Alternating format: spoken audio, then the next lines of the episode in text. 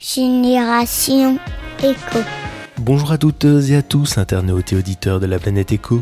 Nous rêvons tous d'avoir un lopin de terre pour cultiver ses propres fruits et légumes. En ces temps fragiles, économiquement et écologiquement, c'est même devenu une nécessité.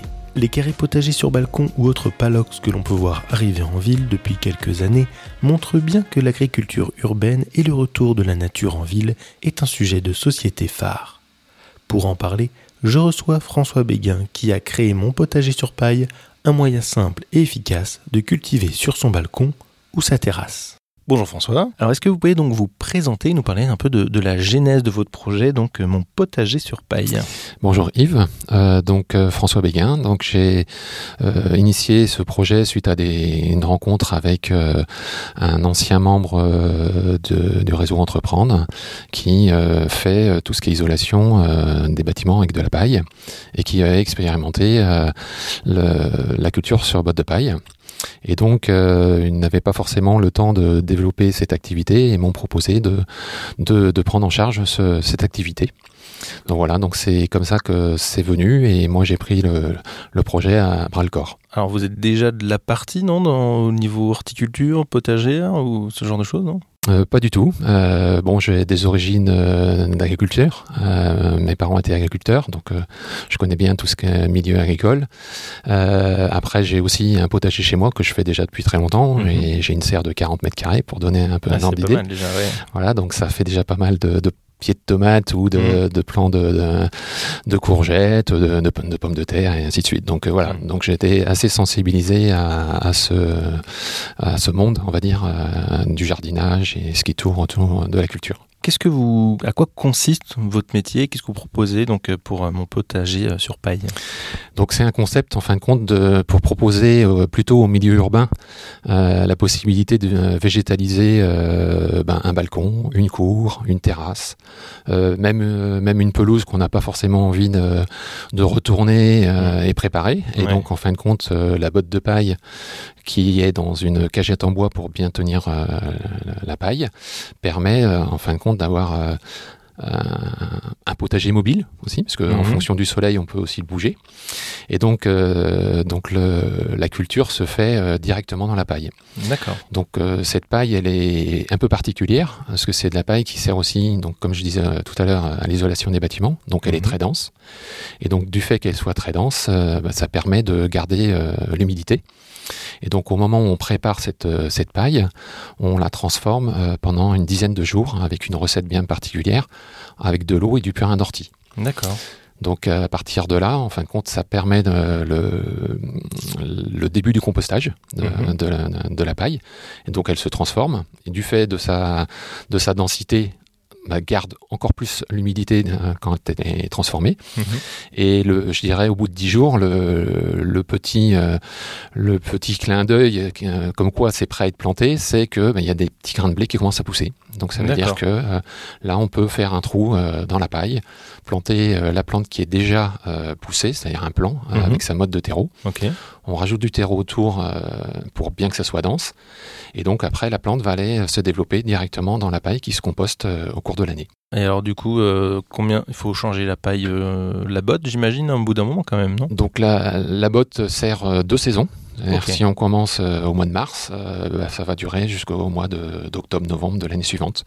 Donc la paille va, va se tasser la mhm. deuxième année, mais elle sera encore bien meilleure parce qu'elle sera très, très transformée, donc prêt à recevoir une deuxième culture l'année suivante. J'imagine il y a une saisonnalité, non, pour créer les bottes de paille ou pas du tout? Bah, Évidemment, le, le potager, c'est plutôt du printemps, hein, printemps-été, mais mhm. après le potager, il existe aussi des plantes, euh, plantes d'hiver. Donc, euh, par exemple, on peut faire pousser de la mâche euh, l'hiver ou des mhm. poireaux.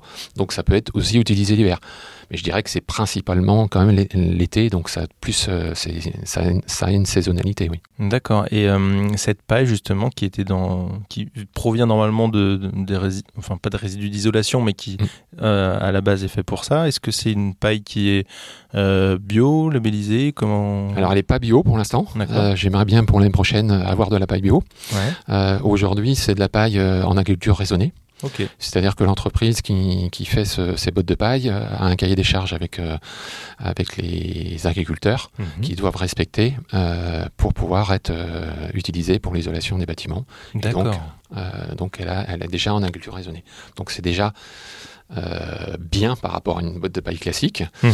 Euh, et on fera mieux avec la, paille bio demain. Ouais, c'est top. Hein. En tout cas, c'est assez, assez euh, surprenant de se dire qu'on a tellement l'habitude du terreau, ce genre de choses pour, pour planter ou de la terre, que finalement, avec une botte de paille bien préparée, on peut réussir à faire des merveilles finalement. Ben, on peut euh, justement, oui, euh, créer créer de la vie, mhm. euh, et puis surtout en milieu urbain, ben, ramener du, des végétaux, mhm. et donc de, de permettre ben, à chacun d'avoir sa, petite production.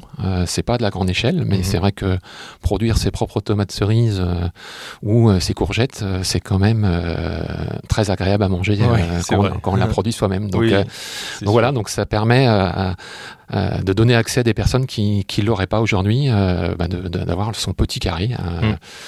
après, en ayant plusieurs bottes de paille, je dirais on peut pas être en autonomie, mais avoir une certaine production. Alors, tu as vous parlé de, du fait que c'est mobile ça doit peser quand même un petit euh, combien de kilos ça 50 kilos non peut-être? Ah non non, non, pas ah du tout. Non non euh, sur la sur la grosse caisse qui fait 62 euh, long 50 de large et 40 de haut on est à, une quinzaine de kilos. Ah oui ça va. Donc donc c'est c'est pas si lourd que ça c'est pas si lourd que ça la, paille. la terre ça peut vite être voilà c'est un des avantages de la paille c'est que voilà le potager peut peut être déplacé par exemple cette année on a une grosse canicule mhm.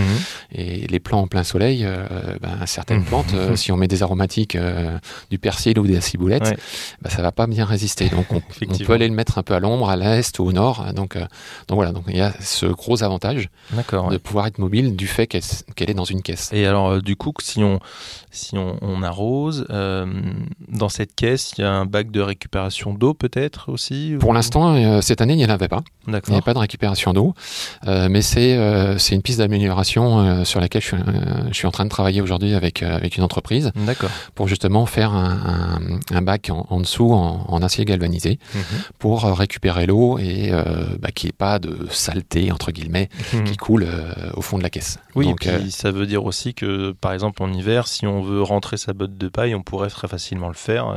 Vu dans, une, dans, une, véranda, par exemple, on pourrait très bien le faire. Donc voilà, donc j'ai depuis que j'ai commencé à travailler ce projet, bah, j'ai déjà des pistes d'amélioration. Donc celle-ci c'en est une. Mhm. J'ai une autre piste aussi euh, de consolider aussi la caisse. D'accord. Euh, c'est vrai que moi, avec l'activité que j'ai eue, elle bouger, machin, et voilà. Donc j'ai trouvé quelques petits euh, faiblesses, quelques petites faiblesses, et donc je vais corriger et améliorer ça cet hiver. Au bout de deux ans, il se passe quoi en fait avec la paille? Parce que si ça dure deux ans, donc j'imagine qu'il faut changer la botte. Comment comment comment ça se passe? Eh ben, on met la paille qui est bien compostée au compost. D'accord. voilà, donc c'est recyclé encore une fois. Mhm. Et euh, moi, je propose euh, une, une, autre botte de paille à mettre à la place. Et donc, euh, vous pouvez aussi récupérer l'ancienne botte, éventuellement, si on n'a pas de, la possibilité de... Si, si, oui, je, je, je, proposerai cette, cette solution. et je proposerai aussi la solution de, de repréparer une nouvelle botte dans la même caisse et puis de, de, de redonner la, la, la, caisse prête à, à être plantée. Est-ce que vous avez d'autres activités complémentaires en plus justement de, de cette botte de paille? Est-ce que est-ce que vous proposez autre chose? Donc euh, aujourd'hui, je, propose euh, des, des Zoya ou des Zola, hein, ça dépend comment euh, mhm. les gens l'appellent. Donc c'est un système d'irrigation en terre cuite mhm. qui se fait par capillarité. Et donc, il y a des, des petits modèles qu'on plante au pied d'une plante déjà existante, et l'eau se diffuse 24 heures sur 24 tout en douceur. Mmh, donc la plante n'est pas stressée soit par trop d'eau, soit pas assez d'eau. Donc elle va chercher ce, dont elle a besoin. Mmh. Et puis, euh, au bout du compte, vous faites entre 50 et 70% d'économie d'eau. Donc ce qui n'est pas euh, négligeable euh, par les temps qui courent, vu mmh, la saison qu'on a eue cette année. Tout à fait. et bah, ça fonctionne sans électricité, sans programmateur, 100% naturel. Et, et ça tombe pas en panne à partir du moment où vous mettez de l'eau dedans. Il y a plusieurs tailles, j'imagine, en fonction de, voilà. de la taille du bac. Exactement. Donc les, les, individuels, il y a entre 20 et, et 40 centilitres. Après, j'ai un petit modèle tout petit euh, avec un cône et on le complète avec une bouteille, une bouteille en verre qu'on met au-dessus pour augmenter l'autonomie. D'accord. Et ça, ça a été un petit peu mon best-of cette année. donc, il plaît beaucoup. il peut se mettre un peu n'importe où. Et après, on a des modèles qui s'enterrent directement dans le potager. ou dans un parterre de fleurs. Et donc là, on a des modèles qui vont de 1 litre à, 8 litres, voire 12 litres c'est énorme. Que l'on plante euh, ben, au moment où on fait son, potager en début de saison. Mhm. Et en fin de compte, on fait un trou et on, met le l'oya dedans et euh, on plante autour. D'accord. Donc par exemple, avec un 8 litres, on peut planter entre 5 et 6 pieds de tomates autour. Ah oui, c'est pas mal. Et euh, vous avez une autonomie entre 10 et 12 jours. Donc, ce qui fait que vous. Euh, on peut partir en vacances tranquille, quoi. Vous pouvez partir en vacances, ou si quelqu'un doit venir l'arroser, ben, il va venir peut-être qu'une seule fois. Ouais. Euh, ben, si vous partez trois semaines, et, euh, voilà. Donc, il n'y a pas besoin de venir tous les jours arroser. Donc, on gagne du temps. oui. On gagne de l'économie de l'économie d'eau. Ouais. et surtout, ce qui est très important pour la plante, c'est qu'elle n'est pas stressée. Hmm. Ça, c'est un point vraiment important. Hmm, tout à fait. Et alors, justement, les, les la terre cuite, ça est-ce que ça gèle ou comment ça se passe? Parce que si, si on met ça quand même à l'extérieur. Euh, voilà, le, le, sel, euh, le sel euh, hic, on va dire, de, de, ce produit, c'est que comme il est poreux, il reste toujours de l'humidité dedans et en cas de gel, euh, ça, ça, ça, éclate. il y a un risque, il y a un risque d'éclatement, comme, euh, comme les, les poteries, euh, les pots de fleurs qu'on a chacun chez soi et hmm. qui, au bout de 2-3 ans, éclatent dans le, dans le, jardin si on les a laissés dehors. Hmm. Donc, donc voilà, donc, il est préconisé de les rentrer l'hiver ou de mettre 20 cm de paille au-dessus pour être sûr que bah, ça gèle pas en dessous. Donc c'est vrai que le paillage, que ce soit pour protéger l'oya l'hiver ou les plantes euh, l'été, c'est vraiment très important.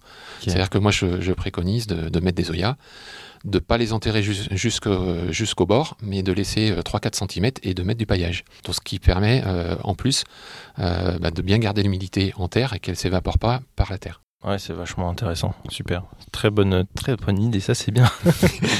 Euh, Merci.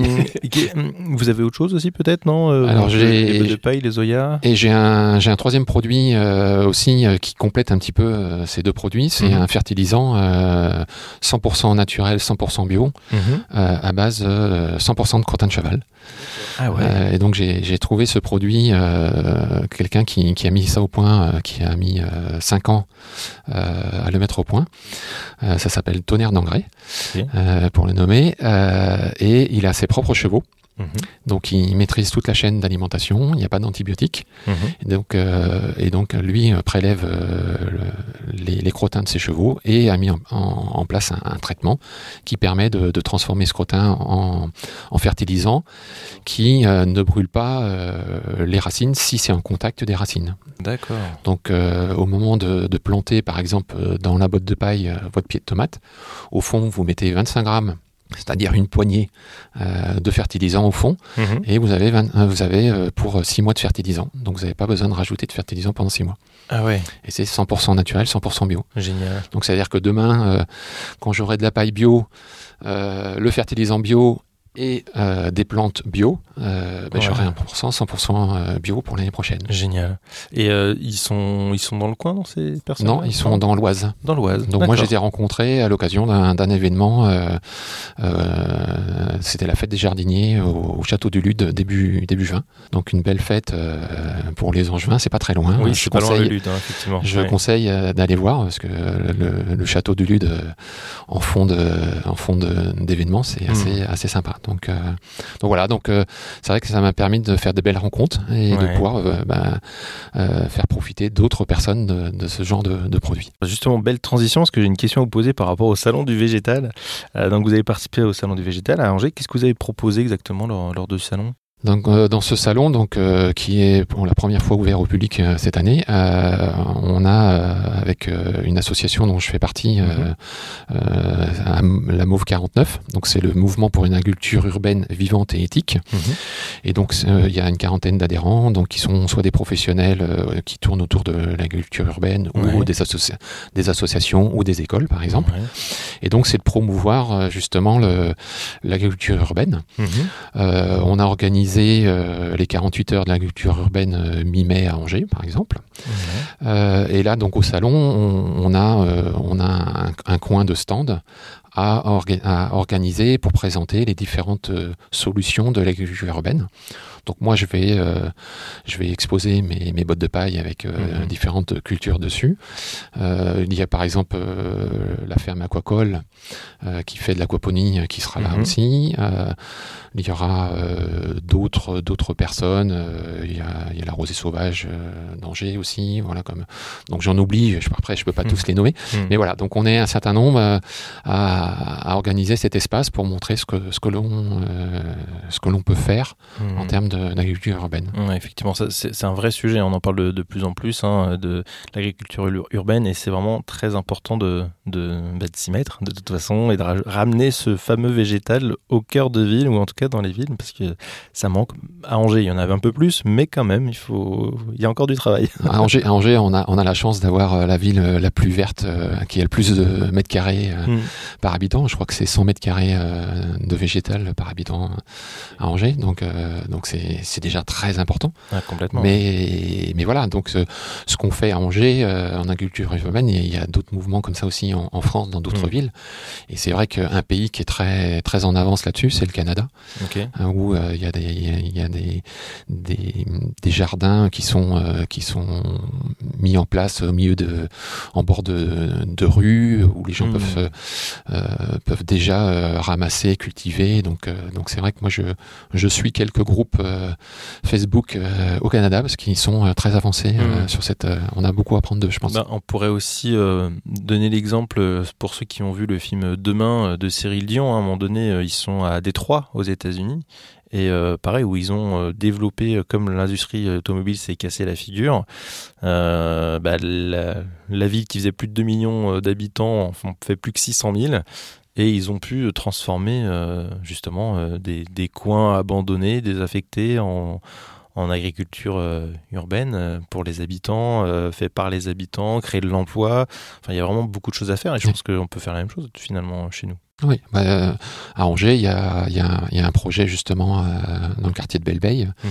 Euh, c'est une association qui va végétaliser euh, un, un, terrain qui est vraiment impropre à, à la culture, hein, parce que c'est du gravier, c'est des, et cette association, c'est le la Belle Paille, mhm. que, avec qui je suis aussi en contact. Donc voilà, donc pour donner un exemple à Angers de végétalisation d'endroits non propres à la, à la culture, c'est ça aussi qui est, mhm.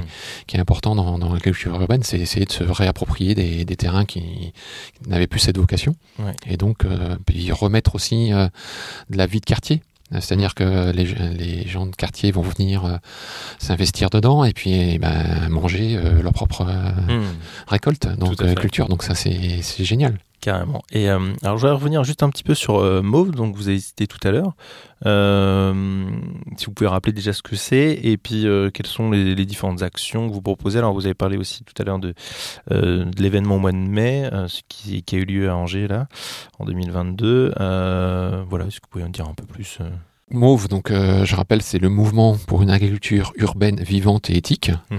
Donc, euh, donc on a une quarantaine d'adhérents. Donc le, but, voilà, c'est de, de, mettre en avant, euh, d'être en lien aussi avec les les, les responsables euh, locaux, mhm. la mairie, Angers, Angers Supernature, par exemple. Et, et, donc cette association a été créée au départ justement pour les 48 heures de la culture urbaine. Mhm. Et donc elle a été créée il y a trois ans, donc avant le, premier confinement. Mhm. Donc ils, avaient organisé euh, cet événement. Donc pendant deux ans il n'y en a pas eu et cette mhm. année on, a pu le réorganiser. Et donc elle a eu lieu euh, le 14-15 mai euh, de cette année, place Saint-Éloi. D'accord. Et donc on, chaque une bonne partie des adhérents proposait bah, nos différentes approches de l'agriculture urbaine. Hmm. Et donc, euh, donc c'est vrai qu'on a eu, euh, on a eu pas mal de monde cette, cette journée-là. Donc c'est, ça commence à, à intéresser les gens. Oui. Euh, donc c'est des événements comme ça qui, va les, qui vont les, les attirer pourquoi on leur explique, pourquoi on fait ça et dans quel but. Et, Hmm. et c'est vrai qu'aujourd'hui, je dirais que les jeunes, Mhm. les jeunes générations sont beaucoup plus je pense à l'écoute euh, par rapport à, à l'écologie, la nature, le respect de la nature, euh, Tout à fait. et puis euh, les circuits courts aussi. Tout à fait, bah, ça fait partie d'une de mes questions récurrentes que j'ai. Hein. C'est si vous pensez que les, les futures générations ont justement cette fibre un peu éco. Donc, euh, ouais, vous êtes convaincu, vous, que. Oui, moi je pense que euh, il faut qu'on s'appuie sur eux. Euh, et je pense qu'ils ont, ils, ils, ont sûrement des, des, choses à nous faire, euh, à nous faire prendre conscience, à nous faire évoluer. Hein. c'est, bah, par exemple, c'est vrai que moi, je, les, les Olas, j'en vends aussi à des jeunes, donc mm. et qui, voilà, l'économie d'eau, le naturel, le fabriquer en France aussi. Ouais. voilà, moi je propose mes bottes de paille. Euh, la botte de paille vient du Maine-et-Loire, euh, le bois il vient du Maine-et-Loire, euh, les plantes, ben, milieu horticole, mmh, bah oui. de pas très loin. voilà, donc donc voilà, donc, le circuit court, je pense que c'est quelque chose qui doit, qui a bien marché, je dirais avec le confinement, mais il faut qu'il continue. Mais il faut que ça continue. Il faut ouais. que ça continue. Ouais. Et... Bah, avec ce qui s'est passé, euh, les épisodes esti estivales, estivaux, non, estivales. euh, c'est vrai que ça permet aux gens de prendre conscience finalement de, voilà. de ce qui s'est passé. Euh, vous êtes investi autrement, associativement ou pas Où il y a, où y a Donc je, je, suis aussi adhérent euh, d'une autre association euh, plutôt nationale. D'accord. euh, C'est la FOP, okay. l'Association française de l'agriculture urbaine et professionnelle. Okay. Donc et là aussi, c'est aussi des professionnels. Euh, il y a des associations. Mhm. Donc le, on est, euh, je crois, entre 130 ou 140 euh, adhérents sur toute la France. D'accord. Donc c'est une association qui a déjà 6-7 ans, qui était au départ une association bénévole. Il n'y avait que des bénévoles et, maintenant il y a trois permanents, euh, donc salariés de cette association, euh, pour euh, développer bah, tout ce qui est autour de la culture urbaine et puis aussi apporter une aide en, en termes euh, juridiques. Par exemple, Mhm. si les adhérents ont des questions juridiques, ils centralisent, ils ont peut-être déjà répondu à un, donc ils peuvent donner l'information aux autres. Donc ça permet de mettre en commun euh, des informations. Ça peut être aussi euh, tout ce qui est environnemental, euh, tout ce qui est associati associatif, mairie. Il y, a, y, a, y a plein de lois, tout le monde ne connaît pas forcément tout, toutes ces infos et donc sont, eux sont là pour, pour récupérer l'info et, et la transmettre. La transmettre. D'accord, ok, ouais, c'est hyper intéressant. Ouais. Et donc cette association euh, était aussi euh, impliquée dans les 48 heures de la culture urbaine, Mhm. euh, parce que c'est eux qui, qui fédéraient en fin de compte tous les événements en France. Il y en avait 17 en France, Ah oui. euh, dans 17 grandes villes de France.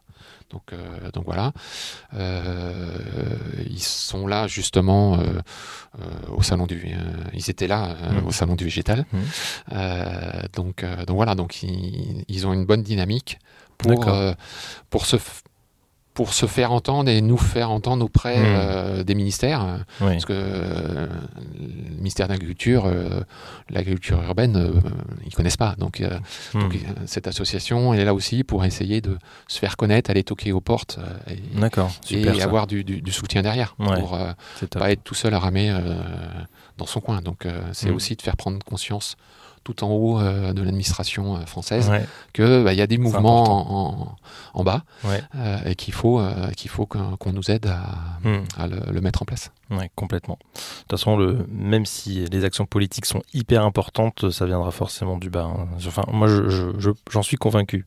Comment on peut vous contacter? Est-ce que vous êtes sur des marchés ou est-ce que c'est juste sur des salons? Enfin, comment ça se passe? Donc pour l'instant, j'ai fait des marchés sur Angers.